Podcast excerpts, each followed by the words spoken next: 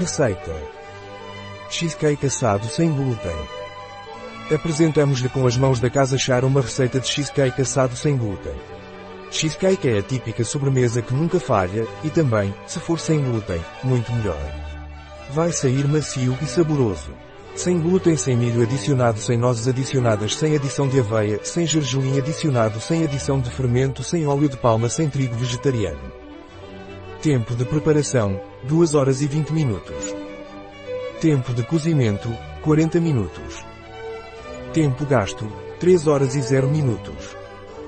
Número de clientes, 12.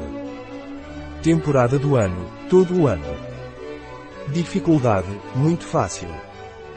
Tipo de cozinha, mediterrânea. Categoria do prato, sobremesa, lanche, lanche. Ingredientes. 40 GR Mix C, pastelaria. 1 kg de requeijão cremoso.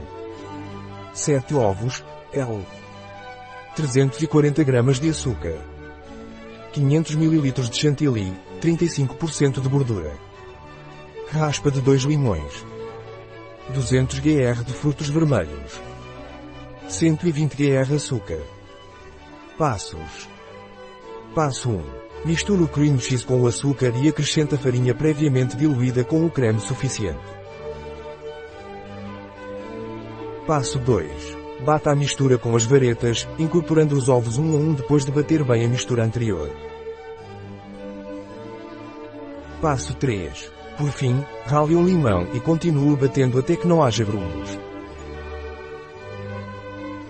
Passo 4. Unte as paredes de uma forma removível de 28 cm de diâmetro, e forre o fundo com papel manteiga.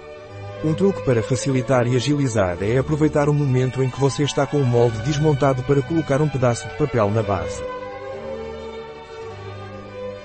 Passo 5. Com o anel vamos enganchá-lo ao mesmo tempo em que o fechamos.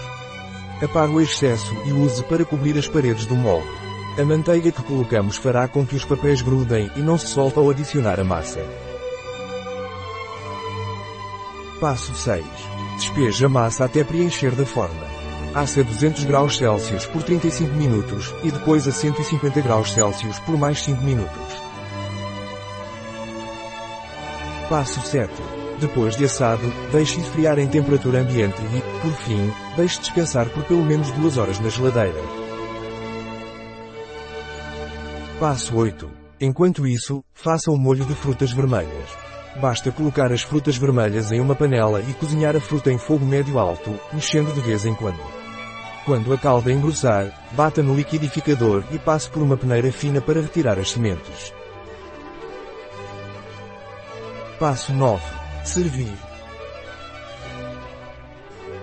Receita da Char em bioifenfarma.es